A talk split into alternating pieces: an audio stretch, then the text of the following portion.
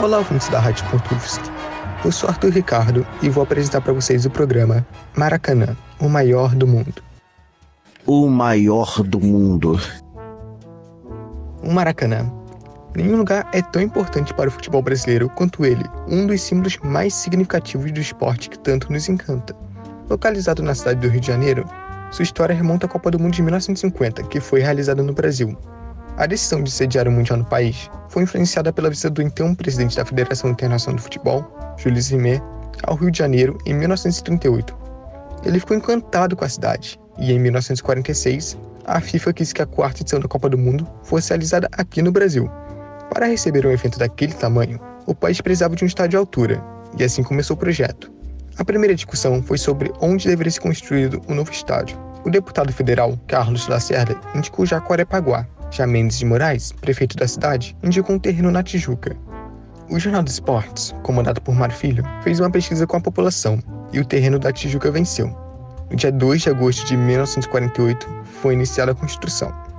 No dia 16 de junho de 1950, nasceu o que até o momento era o maior estádio do mundo. No dia seguinte, ocorreu a primeira partida, um amistoso entre as seleções do Rio de Janeiro e São Paulo, vencida pelos paulistas de virada por 3 a 1.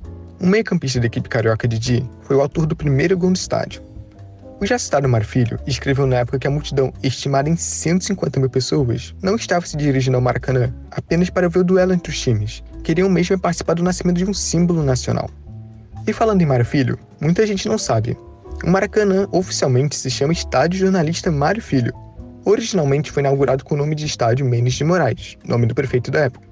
O apelido Maracanã surgiu da ave Maracanã-Guaçu, que vive no local da construção. O nome oficial vem em forma de homenagem em outubro de 1966, um mês após o falecimento de uma das figuras mais importantes do futebol carioca. Ao longo desses 73 anos de história, o Maracanã foi palco de grandes momentos, sediando a Copa do Mundo logo nas primeiras semanas, mas o que deveria ser uma festa para o Brasil ficou com gosto amargo. A final da Copa, entre Brasil e Uruguai, ficou conhecido como Maracanaço. Os uruguaios nos derrotaram por 2 a 1. Foi um silêncio absoluto dos 200 mil torcedores no estádio. Escute a narração de Antônio Cordeiro, da Rádio Nacional. Marcou o juiz, entretanto, o final da peleja. Terminou o jogo com a vitória do Uruguai. Uruguai, os campeões mundiais de futebol de 1950, reconquistando o título que haviam obtido em 1930 e perdido depois para a Itália. Desolação natural da torcida aqui no estado do Maracanã. Apesar dessa decepção inicial, o estádio testemunhou momentos marcantes, como o milésimo gol de Pelé em 1969, uma partida entre Santos e Vasco da Gama. O Rei, mesmo atuando na maior parte da sua carreira pelo Santos, foi um dos grandes personagens a passarem pelo Maraca, foi um momento histórico e emocionante para quem estava no estádio naquele dia. Nada melhor para representar essa emoção do que a narração de Valdir Amaral para a Rádio Globo. Expectativa emocionante no Maracanã, no Brasil e no mundo. Pelé, a segundos do gol do século. Atenção, caminha Pelé, chutou.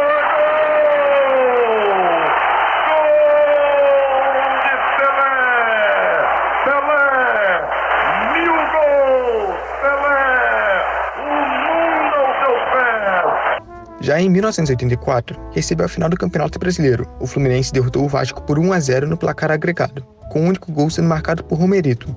E depois de duas partidas que levaram mais de 190 mil torcedores ao estádio, o tricolor que saiu vencedor. Escute a narração de Galvão Bueno sobre esse momento marcante na história do futebol carioca. Acaba o jogo no Maracanã! Fluminense, Fluminense, Fluminense! Campeão do Brasil em 1984. Os anos 90 são considerados o auge do futebol carioca. Na década tivemos confrontos incríveis e personagens marcantes, como Edmundo, Romário, Renato e Túlio Maravilha. Mas a década ficou marcada por grandes mudanças no Maraca. A primeira delas veio através de uma tragédia. Em 1992, Flamengo e Botafogo se enfrentaram. A superlotação fez com que a grade da arquibancada se rompesse e quatro torcedores morreram e dezenas ficaram feridos.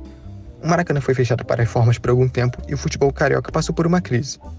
No final da década de 90, a FIFA decidiu que a primeira edição do Mundial de Clubes seria realizada no Brasil em 2000, com o Maracanã sendo palco da final. Para atender às exigências, o estádio passou por uma grande reforma estrutural. As arquibancadas de concreto foram trocadas por cadeiras, a capacidade máxima foi reduzida. Mas as reformas não pararam por aí. Para o Pan-Americano de 2007, o Maracanã passaria por uma intervenção ainda maior e o famoso setor da geral foi extinto. O jornalista carioca Anderson Baltar nos conta um pouco sobre as dinâmicas da geral. A geral era um espaço mais democrático que existia no Maracanã. O ingresso custava muito, muito barato, os valores de hoje custaria 5, 10 reais, onde as torcidas se misturavam, e era um espaço né, de livre convivência, onde as pessoas. A visibilidade era péssima. Inclusive, as torcidas trocavam de lugar ao longo da partida, né, de acordo com o gol para onde seus times atacavam, justamente pela visibilidade ser muito ruim. Então, era um espaço onde o verdadeiro povão que ama o futebol e que hoje cada vez mais tem dificuldade de assistir os jogos, tinha seu espaço para assistir e celebrar sua maior paixão.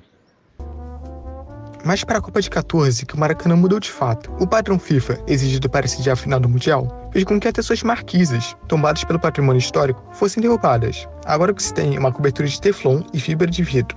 Os assentos foram trocados e centenas de camarotes foram construídos. Tudo isso ao custo de mais de um bilhão de reais. A estrutura mudou muito ao longo dessas sete décadas, mas algo que não mudou é o significado do estádio. Ele ainda representa uma memória marcante para quem vê um jogo lá, e é isso que nos conta o torcedor Helder Salgueiro.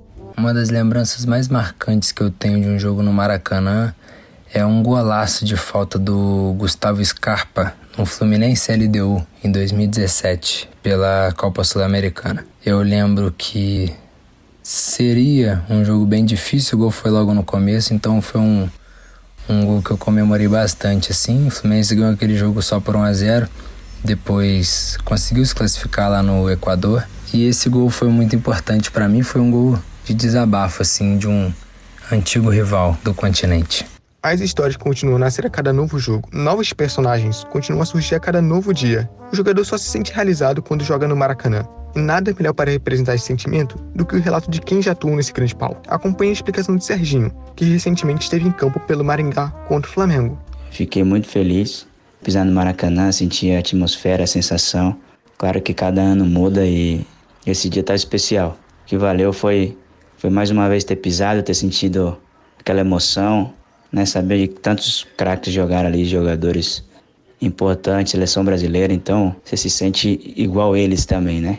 Foi muito maravilhoso, agradecer muito a Deus por isso, por essa oportunidade. Quem sabe aí tiver mais oportunidade, pisar de novo, mas só de ter essa sensação é, foi muito especial.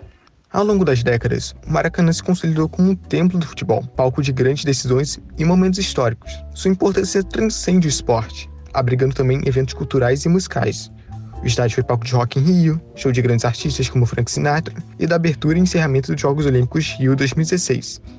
Em suma, o Maracanã é mais do que um estádio de futebol. É um monumento à paixão, um eco de vitórias e derrotas. É onde o jogo se torna lenda e a lenda se torna eternidade.